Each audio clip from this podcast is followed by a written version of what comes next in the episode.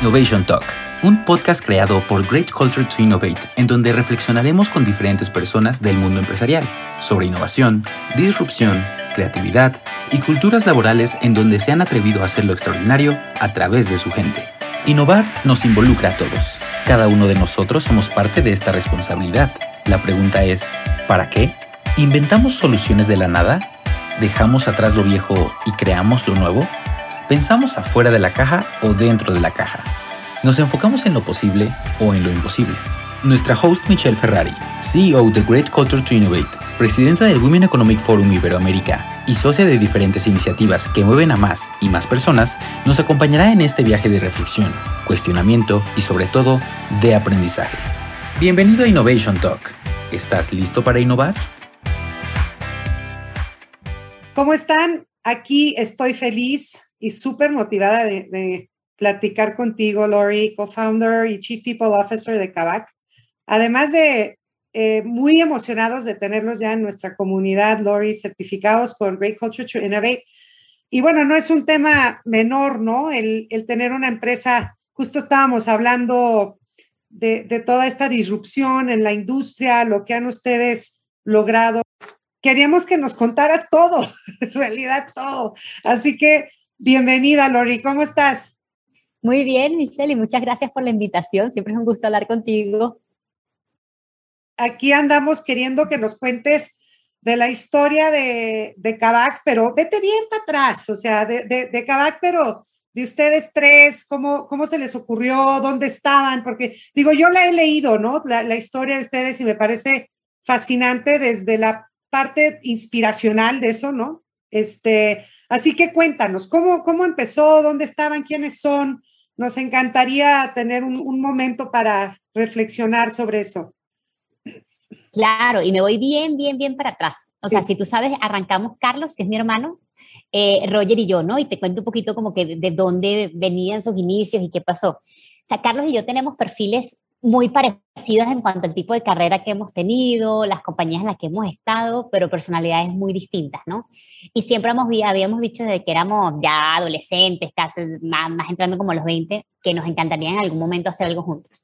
Y Carlos es una persona de muchísimas ideas y mucha visión, y como que siempre andábamos rebotando, rebotando ideas, pero cuando se le ocurrió lo de Cabac, que lo de Cabac se le ocurrió porque él se estaba mudando a México mm. y él era consultor en Colombia Mm, y cuando eres consultor, vives en todos lados menos en el país donde vives, ¿no? Entonces él se había comprado un auto nuevo y el auto tenía casi que, no sé, 10 kilómetros, o sea, una cosa así, porque no lo usaba por todo lo que viajaba. Y en el momento en que decide mudarse a México, no tuvo cómo vender el carro. O sea, porque son procesos que históricamente pues te toman tiempo, te tomas 5 o 6 meses, tienes que tener conocidos, el amigo del amigo que te le dice, y como no tenía una red tan grande ni tampoco tanto tiempo, le tocó dejar su auto estacionado en Colombia como por seis meses hasta que después un amigo logró ayudarlo a vender.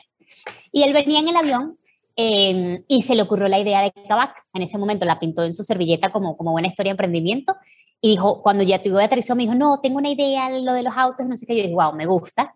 En ese momento él estaba empezando en línea, en un, en un proyecto nuevo, y yo estaba en, en Coca-Cola La Censa. Entonces, bueno, como que se puso en hold y él estando en línea conoció a Roger eh, y desarrollaron una súper dupla de trabajo. O sea, Roger mucho con, con la parte operativa, la capacidad de mover cosas, de hacer que cosas ocurran. Y bueno, se hicieron muy amigos, como que desarrollaron esa, esa, buena dinámica de trabajo y pasaron dos años después de que Carlos estaba en línea y me, me, dijo, oye, yo sigo pensando en esta idea. De hecho, en, mi tiempo libre, que se puede imaginar que era casi nulo, eran las noches, y empecé a desarrollar una plataforma con gente de la India y, y estoy convencido de, de que es, ¿no? Y entonces empezamos a investigar un poco más el mercado, los números se veían buenos, un mercado muy grande, con ciertas dinámicas que, podían ayudarnos a arrancar y a crecer rápido, y tomó la decisión de dejar libre para arrancar. Y cuando tomó la decisión, bueno, habló con Roger y Roger también se enamoró de la idea y decidieron arrancar, empezaron ellos dos y él me dijo, oye, mira, ya de verdad ahorita sí vamos a arrancar y, justo yo dije, va, buenísimo, cuenten conmigo y así empezamos a construir el equipo y, lo demás han sido los últimos cinco años. Qué maravilla. O sea, eso fue hace cinco años entonces, o sea, desde que, desde que tuvieron la idea hasta que la lanzaron, ¿cuánto tiempo pasó? Uy, mira, desde que tuvimos la idea hasta la lanzamos, pasaron casi tres años. pero casi tres porque dos años fue Carlos con la idea en su cabeza sin ejecutarla, sino simplemente como que en sus ratos libres diciendo, bueno, puede ser ten sentido, veía cosas que le parecían, oye, que le, que le, que le motivaban a tener la idea y como seis meses antes de ir, como tres, cuatro meses antes de irse, empezó como a hablar con gente para que empezara a programar la primera plataforma.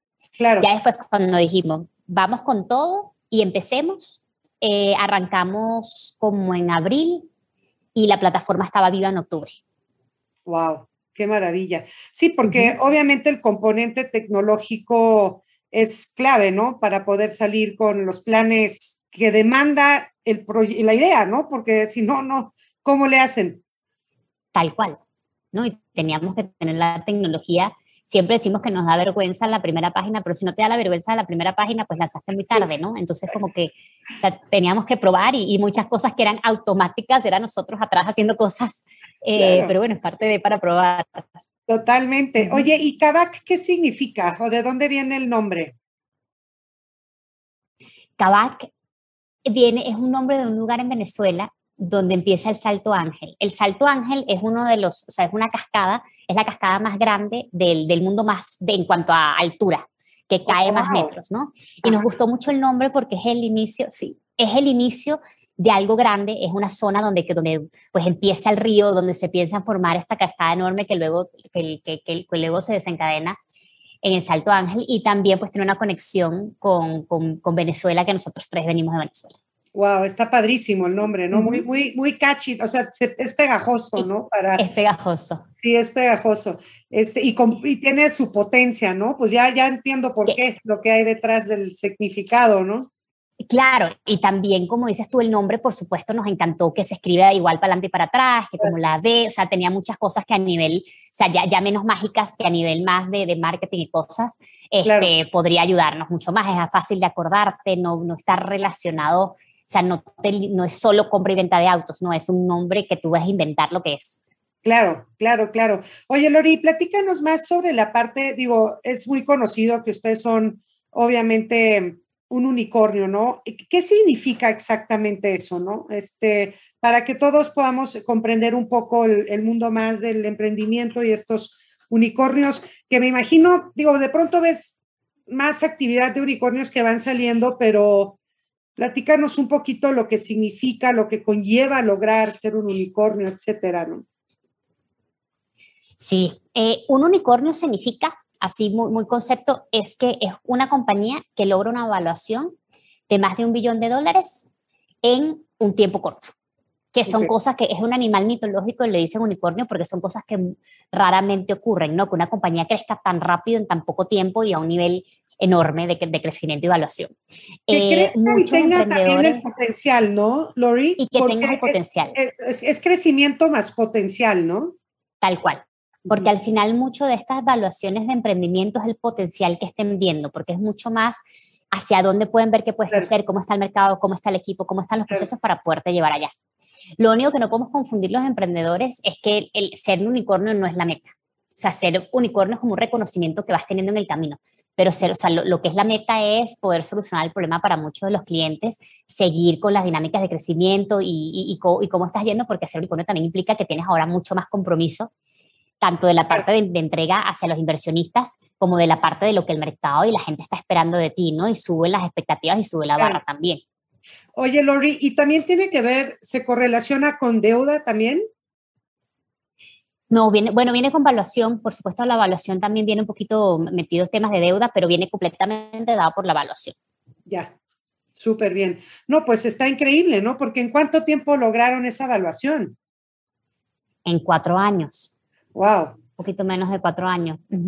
Y eso es este, habiendo tenido una operación más chica de que la que tienen hoy, ¿no? O, relativamente parecida. Habiendo tenido una operación más chica, eh, por supuesto, cuando, cuando ya eh, eres unicornio, pues empiezas a crecer también mucho más rápido porque la barra sube. En el momento en que eso fue al año pasado y en ese momento solo estábamos operando en Argentina y en México. Y en México, si no me equivoco, estábamos solo en Ciudad de México y en Guadalajara. Ya hoy tenemos una operación más grande, donde en México estamos ya en cinco ciudades, tenemos mucho más hubs dentro de Ciudad de México, ya lanzamos en Brasil y ya estamos empezando a abrir otras oportunidades también por ahí. Claro, y la, gran parte de la experiencia, Lori, de, de es tecnológica, ¿no? El, el, el sentido o el objetivo que hay es el alcance a través de la tecnología, poner en, en, manos, ¿no? La posibilidad de la compra, en este caso de automóviles, eh, de una manera eficiente, rápida, que genera confianza y el, la relación con el cliente es gran parte tecnológica. ¿Y en qué punto ya estás en contacto con el cliente? ¿En la entrega del, del, automóvil, servicio al cliente? Platícanos un poquito cómo funciona el proceso en general de, compra con ustedes. Mira, te cuento un poquito, me voy a ir un poquito más atrás. El, nosotros arrancamos siendo una compañía de compra y venta de autos seminuevos. Y a medida que empezamos a crecer, nos dimos cuenta, tradicional, bueno, un poquito distinta, pero, o sea, compra y venta de autos seminuevos, pero queriendo ofrecer una experiencia increíble a nuestros clientes. De modo que alguien, si quiere vender su auto, que antes era un proceso que, bueno, tenías que reunirte con un extraño, a ver dónde está y a ver si te paga, si no te paga, y hasta puedes estar en temas de, delincuencia y todo.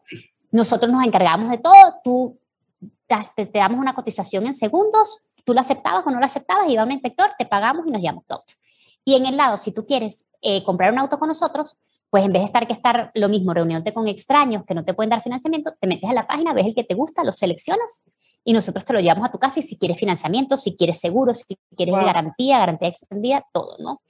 Y nos empezamos a dar cuenta que este proceso, para nosotros poder ofrecer financiamiento y poder ofrecer todo este tipo de cosas, tuvimos que empezar a hacerlo nosotros porque empezábamos, no sé, queremos reacondicionar los autos para que lleguen en su mejor estado, ¿no? Y los talleres eran muy pequeños y no daban con nuestro volumen, entonces lo empezamos a desarrollar nosotros. Queremos ofrecer financiamiento, las entidades bancarias no se movían tan rápido como nosotros, entonces nosotros mismos lo empezamos a hacer y empezamos a tener toda esta, esta, esta gama de cosas que nos convierten ya en una solución completa para las personas que necesiten que necesiten tener su auto para, para, y cambiarlo. Y la idea es que con un clic podamos decir, oye, mira, ahora empecé un trabajo nuevo y resulta que me voy a mudar de ciudad y ahora quiero una camioneta.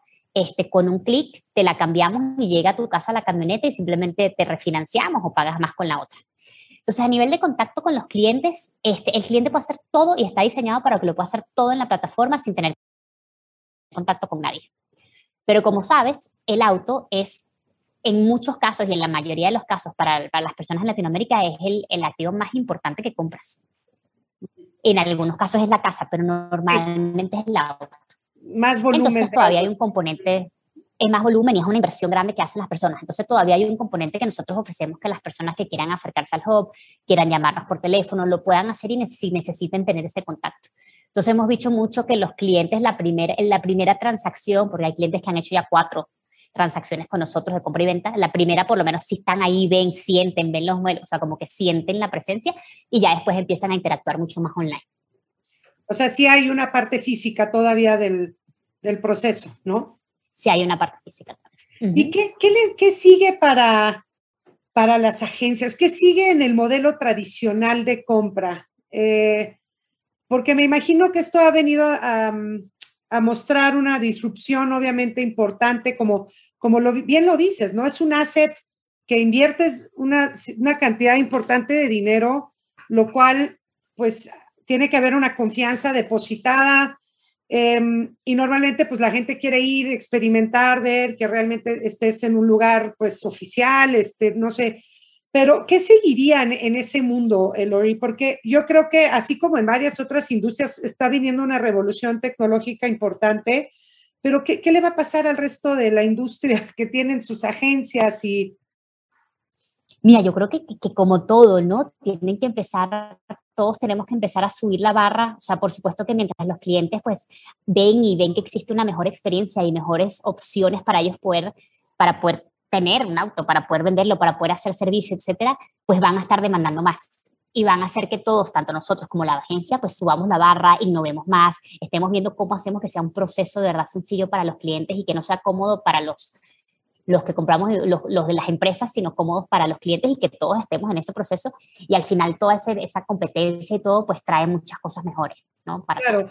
Oye, Lori, ¿y, lo ves como algo más, em, eh, tal vez familiarizado para generaciones nuevas o la gama de clientes de ustedes es random por generación o tienen más complejidades para baby boomers o Mira, para todo el mundo, o sea, todas las personas que quieran comprar o vender un auto, hemos visto, de, de, hecho se les facilita a veces mucho más a las personas, simplemente a lo mejor dicen, oye, yo no, una, no sé, una, una, una, persona mayor o algo que dice, mira, a lo mejor no tengo tanto el acceso por internet, pero entonces a lo mejor puede llamar a alguien y la persona la puede guiar o, por WhatsApp le puede ir guiando. Todo el mundo maneja WhatsApp, eh, todo el mundo maneja como esa, esa parte de interacción y más bien ven el proceso hasta mucho, mucho más fácil porque si no era, si no era más complejo, ¿no? Aquí simplemente todo lo haces a través de la página, sabes que el auto ya lo revisaron los mecánicos, sabes que ya tienen la parte legal, este, sabes que te lo entregamos a tu casa y si, y si por alguna razón hay algo que no te gusta, a los siete días lo regresas. Versus un modelo tradicional en donde a lo mejor tendrías que ir tú sola como mujer a reunirte con un extraño, a, que te, a, que, a ver si el auto está bueno, no está bueno, no sabes, no sabes la parte mecánica, no sabes la parte legal y si sabes la parte mecánica no sabes legal. Entonces más bien esto da mucha más transparencia y mucha más confianza. Y, y ahorita con, con, toda la pandemia creo que todo el mundo, la mayoría de las personas se han ido a entender por lo menos cómo funciona, cómo haces una compra, que es una página web, eh, que ya nos, nos, nos entre las cosas buenas de las pandemias que han sido pocas, esa ha sido una que nos hemos movido todos mucho más a un entendimiento de e-commerce. Qué maravilla, qué maravilla. Uh -huh. Y además, este, yo me imagino que la agilidad ha de jugar un factor importante ahí, ¿no, Lori? Como decías, ¿no? Tal vez no seis meses como fue la historia con la que ustedes empezó con el coche de tu hermano en Colombia, digo en Venezuela, eh, pero, pero la agilidad ha de cobrar un, un, rol muy importante ahí, ¿no? En el, en el servicio y todo eso. Uh -huh. No, súper. Y, y, de hecho, como, como te dije, el cliente se va volviendo más exigente, ¿no? Entonces, claro. al principio, a lo mejor no, eran seis meses el proceso que te tomaba históricamente y nosotros logramos bajarlo a, a, un día, pero entonces ahora dicen, bueno, lo quiero ahora en cinco horas y ahora en tres y por qué no en una, ¿no? Y ir viendo cómo cada vez somos más ágiles para poder haciendo eso mucho más rápido. Y, y con esa idea que la gente, yo, yo, antes era como que muy complicado cambiar el carro, ¿no? La gente se lo quedaba por tres, cuatro años, es un proceso fastidioso que simplemente ahora sea, oye, mira, ¿por qué no puedo hacer esos cambios más rápido para tener el auto que necesito hoy, ¿no? Tuve un bebé, necesito una minivan oye, te, perdí mi trabajo ahorita por, por, la pandemia, bueno, nos regresas el auto y te damos uno un poco más, más económico y entonces te quedas con parte del capital, wow. ¿no? Y tú puedes ir pagando. Entonces como que se vuelve muy ágil el tema de, del auto. Qué maravilla. Uh -huh. Y bueno, y me imagino que una complejidad interesante en comunicar todos este, estos servicios de un alto valor agregado, ¿no? Que todo el mundo los conozca y estén, eh, es interesantísimo, ¿no? Que supongo al navegar en tu plataforma es muy amigable, ¿no? De, de, entender todas las facilidades que estás platicando ahora. Lo que, lo que me gustaría también nos pudieras compartir un poco es sobre esta parte del emprender, ¿no? Que, que sabemos que, que es compleja. ¿Alguna clave existente, tips o algo en relación a, al emprendimiento en general, ¿no? Y tu experiencia. Sí, muchos.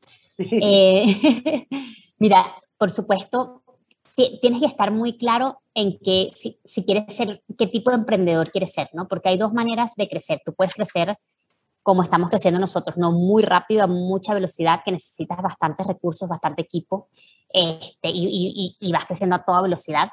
Eh, y para ese, para ese tipo de modelo, que es el modelo de las compañías unicornios, ese tipo, pues tienes que asegurar que tienes un mercado muy grande con un problema real que vas a solucionar para que te dé esa cancha de crecer, ¿no? Eh, y ahora tú puedes crecer diciendo, no, mira, yo quiero ir un poquito más bootstrapping, más por mi cuenta, eh, la tomando un poquito más con calma, que ese sería probablemente para mercados un poco más pequeños, porque si no, cualquiera rápidamente te copia y, y te quita todo claro. el mercado, ¿no? Porque son oportunidades muy grandes. Entonces, como que primero decide hacia dónde te quieres ir, porque eso hace que tu expectativa y cómo tú lo quieras manejar sea diferente y el estilo de vida que vayas a tener también sea diferente, ¿no? Durante todo este paso de crecimiento. Este, una vez que tomes tu decisión, ten muy claro quiénes van a ser tus partners en este, en este proyecto, ¿no? Y tus partners no solo, no solo los inversionistas, porque los inversionistas, pues, más allá, mucho más allá de dinero, son personas que están sentadas en la mesa, que están, claro. tienen que estar muy enamorados de la visión, de a dónde va el proyecto, de qué quieren para que esas decisiones sean muy claras y gente que de verdad entre uno y los otros nos, nos agregamos mucho valor, más allá que personas que los que están es encima revisando el reporte, ¿no? Tienen que ser personas que de verdad te ayudan a que las cosas ocurran también esos partners son el equipo, o sea, cuáles son esas primeras personas que van a estar en tu equipo, porque esas primeras personas definen la cultura, definen la velocidad, definen el nivel de compromiso que tienen los demás.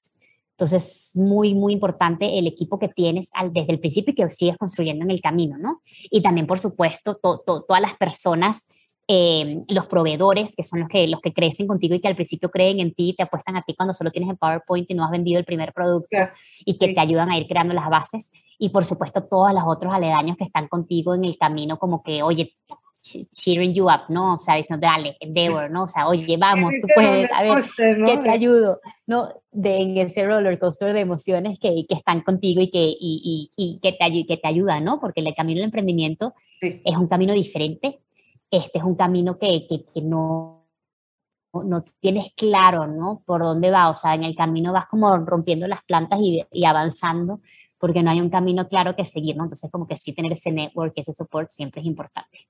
Y lo otro, bueno, cuando se lancen, que como, como emprendedor no tienes un plan B ni un plan C, tú tienes tu plan A. Y la pregunta no es qué pasa si funciona el plan A, es cómo hago que funcione el plan A.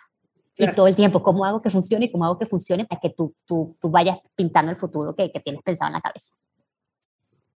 Qué maravilla. No, maravilloso. Y además, bueno, fascinante lo que va uno aprendiendo en, el, en, en, este camino, ¿no? En un camino, me imagino que con muchas turbulencias, ¿no? Hasta llegar a, a, como dices, ¿no? A un punto donde ya se vuelve como un poco más, no diría fácil, pero tal vez un poco más engranado todo lo que, lo que empieza a ser el, crecimiento. Son otros retos, ¿no? Pero el principio es turbulento hasta llegar a que la, idea realmente se vea reflejada en, un, en una realidad eh, pues monetaria, flujo, eh, satisfacción, ¿no? Necesidad del cliente, etcétera.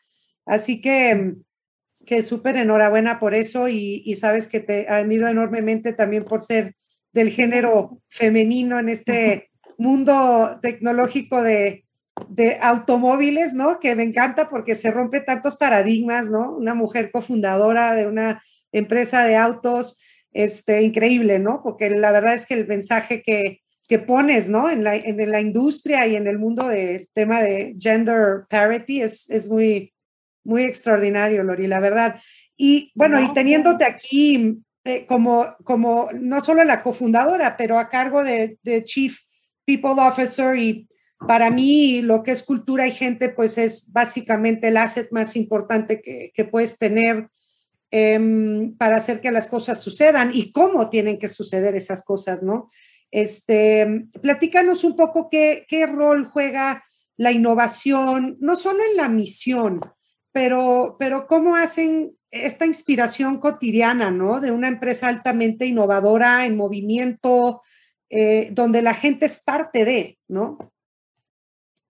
Nosotros lo hacemos en, todo lo que hacemos todos los días. O sea, la expectativa desde que entras es, es que estés innovando, ¿no? Y más allá de innovación, nosotros siempre decimos, tenemos que estar disrumpiendo, tenemos que estar haciendo las cosas diferentes, tenemos que estar siempre un paso más allá y lo vemos en todo, todo lo que hacemos. O sea, cualquiera cuando nos traen algo y lo vemos, nos dice, que dicen, bueno, ¿cómo hacemos para llegar de A a B? Y nosotros estamos de llevarlo a C. Entonces, es algo que tenemos metido dentro de nuestro ADN, de la forma de pensar, cualquier proceso nuevo, tratamos de ver cómo lo podemos hacer mejor. Si algo está funcionando, igualito estamos revisando a ver cómo lo podemos hacer mejor para la escala. Entonces, no, no es que tenemos un equipo de innovación, es que todos somos equipo de innovación en el área que estemos, en lo que hagamos, a todo nivel, porque tiene que ser algo de nuestra día a día, de cómo funcionamos, cómo pensamos y cómo operamos, ¿no? Claro. Sí, y eso, eso me imagino que tiene que ver mucho con la estrategia del capital humano de desde apertura, ¿no? Desde seguridad psicológica en el trabajo para aportar ideas, eh, sentirte en un lugar que, que pues hay una, que, se toman en cuenta diferentes perspectivas. O sea, hay una, una complejidad alrededor de hacer que la cultura funcione hacia los objetivos de negocio y la misión de innovación que ustedes tienen, porque además la rapidez, ¿no? Me imagino que que es importante, la agilidad mental, el mindset, el, y que el cambio no es cambio, es una forma ya de, de, de, vida, ¿no? De vida. No, y también mucho cómo manejas el fracaso dentro de la compañía, ¿no? Cómo, manejas, y ni siquiera me gusta decirle fracaso, pero cómo manejas cuando hay un error. Cuando alguien, cuando alguien hace un error, que en muchas compañías este, se ve algo como malo, ¿no? Oye, ¿por qué pasó esto? Castígalo. O sea, aquí, aquí no, no castigamos para nada ni cerca de eso, ¿no? O sea, probaste, innovaste, no funcionó, ok, ¿qué pasó? ¿Cómo lo hacemos distinto o qué aprendimos o cómo funciona? O sea, e, es algo que siempre más bien estamos empujando como que de prueba. Por supuesto, prueba entre un rango. Si vas a hacer una prueba, a lo mejor no la pruebas en, todo el, en toda la base de clientes, pero a lo mejor lo pruebas en, en un hub, ¿no? Y ves cómo funciona y, y, y, eso es lo que hace que la gente se sienta libre y se sienta, como dices tú, seguro de poder crear y saber, sí, mira, a lo mejor pruebo esto y no funciona, pero nadie me va a juzgar, sino la gente va a decir, ok, no funcionó porque ¿qué aprendimos? Bueno, sigamos y, y, y veamos otra cosa y a lo mejor probamos esto y es buenísimo y por ahí la cosa va creciendo. Entonces es una cultura donde muchos, todo el mundo está muy, es muy dueño y es piloto de lo que está haciendo y de sus proyectos y de su vida entonces eso hace que sientan la libertad de poder hacer cambios donde necesiten y mucha innovación basada en la lógica. En, oye, esto, ¿por qué si la lógica me dice esto? ¿Por qué estamos haciendo esto tan complicado y tan, tan difícil si la lógica nos dice que nos vayamos por aquí?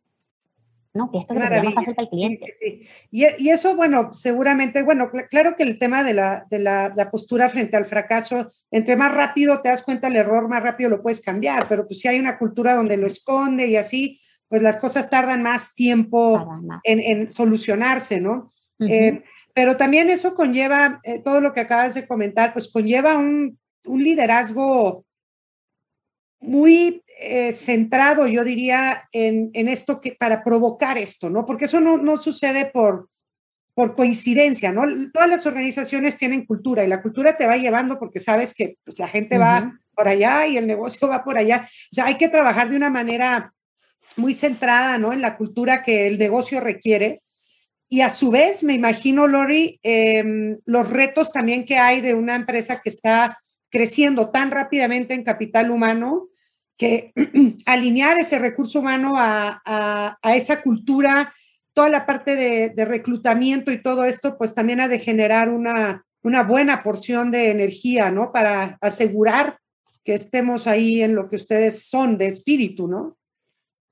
Sí, no, representa un reto gigante. O sea, nosotros pasamos a ser una organización de 500 personas a, a, a más de 3.000 en menos de un año. Entonces, como te puedes imaginar, pues hay un montón de cosas, la mayoría de las personas son nuevas. Entonces representa el reto de, bueno, cómo reclutas a las personas correctas, cómo las entrenas cuando la mayoría son nuevos y no tienes gente para poder entrenarlos a todos para que ellos se sientan parte, porque si no tampoco están en, en, ventaja, ¿no? De para que tengan todo para ser exitosos en su rol y tengan el entrenamiento que necesitan. Y después, ¿cómo haces con todos esos nuevos líderes de la organización para que entiendan cómo es la cultura? Porque como dijiste tú, o sea, la cultura son decisiones que tomas todos los días. La cultura no es algo, o sea, es la decisión que tomé hoy cuando alguien me dijo algo, es la decisión cuando este ¿Sí? chico interactuó con el otro, ¿no? ¿Sí? ¿Cómo haces para que esas, esas sean intencionales y que la gente entienda que sí se puede y qué cosas no, no, no, no van con la cultura? y cómo haces para permear eso en toda la organización. Y bueno, eso es lo que, ese, ese es mi día a día, cómo hacemos para que toda la gente entienda en todo el proceso, que los líderes entiendan el proceso y para sobre todo este, ir ajustando. O sea, lo que, lo que nunca dejo es que se, porque siempre se desajusta. O sea, obviamente, siempre con tanta gente nueva, siempre se te desajusta, pero que ese desajuste no sea enorme y que no, sea, no esté replicado por todos lados, sino que agarrarlo claro. rápido y entender, ok, ¿es un ajuste que queremos o no? ¿no? Y, y, debatirlo y decir, ah, bueno, si lo queremos, ok, dejemos que se expanda. No lo queremos, bueno, hablemos con las personas involucradas para ver cómo podemos operar de forma distinta. Claro, claro. No, y, y más cuando tienes la complejidad internacional. Sí, claro, justo te iba a decir eso porque uh -huh. la cultura cambia mucho, ¿no? De país en país y, y permear la cultura que, que, que, sabemos que el negocio necesita para llegar a donde quieres, pues conlleva un trabajo arduo continuo, ¿no? En construcción, yo diría, y como bien dices, estar atajando, analizando mucho tema de, de HR Analytics, me imagino, ¿no? Que te dan la visibilidad también de, de mover y, uh -huh. y, y, estar ahí detallando los temas que como dices, ¿no? Se puede mover tantito y claro. el tema es atajarlo y maniobrarlo rápido, ¿no? El, para que no tenga tanto y, bueno sí, o mal impacto, ¿no? Y Porque ser claro. Impactos, -huh. sí y ser claro con las personas, como desde que están en el proceso de reclutamiento les decimos, oye, mira, nosotros somos así. A lo mejor te gusta, a lo mejor no, pero o sea, ya sabes a qué estás entrando, ¿no? Igualito cuando estamos en los procesos de crecimiento internacional, oye, mira, aquí hablamos muy directo, hacemos este tipo de cosas, o sea, no, así nos construimos como cultura. ¿Cómo te sientes tú con eso, no? Eh, porque es preferible tener esas decisiones antes, porque si no, después hay mucho choque. Maravilloso, sí, no, increíble. ¿Y qué sigue para Kavak? Nos queda uno, un minutito para que nos cuentes. ¿Qué sigue? ¿Qué sigue? ¿Seguirán en este rol, me imagino, de, de expansión, no, Lori? Seguimos en un rol de expansión, este, tanto de expansión geográfica como de expansión en lo que hacemos. O nosotros queremos ser una empresa global. Hay muchos mercados, sobre todo emergentes, en donde sentimos que podemos ir a agregar valor, donde se ocurren dinámicas parecidas de mercado de falta de transparencia, tipo, etcétera, que nosotros podemos llegar y ofrecer una muy buena solución a los clientes. Entonces, la parte de, expansión global y también en el tema de seguir ofreciendo todo lo que tiene que ver con tu auto. Ya nosotros ofrecemos financiamiento, pero queremos ofrecer mucho más, queremos ofrecer distintos de productos, queremos poder poder llegar a un nivel de mucho más conexión con nuestros clientes para que nosotros seamos su solución de movilidad en, en, un futuro y también mucho de la parte de asegurar que más personas en mercados emergentes tengan acceso a autos. Porque ahorita muy pocos tienen el auto en nuestros mercados, te cambia la vida. O sea, cambia dónde llevas a tus hijos a la escuela, cambia el trabajo que puedes ir, hasta es una fuente de trabajo si quieres hacer un share riding. Entonces, sí es algo que, que va a impactar mucho la economía. Y bueno, ya después se verá transporte público y temas, pero por ahora asegurar que más gente tenga acceso a eso, porque nuestros países de transporte público pues no, no, no es Fascinante, fascinante, Lori. Pues estaremos aquí vigilándote. Eh, Lori, co-founder y Chief People Officer de Kavak, mil gracias por estar con nosotros y nuestra comunidad el día de hoy. Muchísimas gracias, aquí estoy siempre y bueno, muchas gracias por la invitación. Gracias, Lori.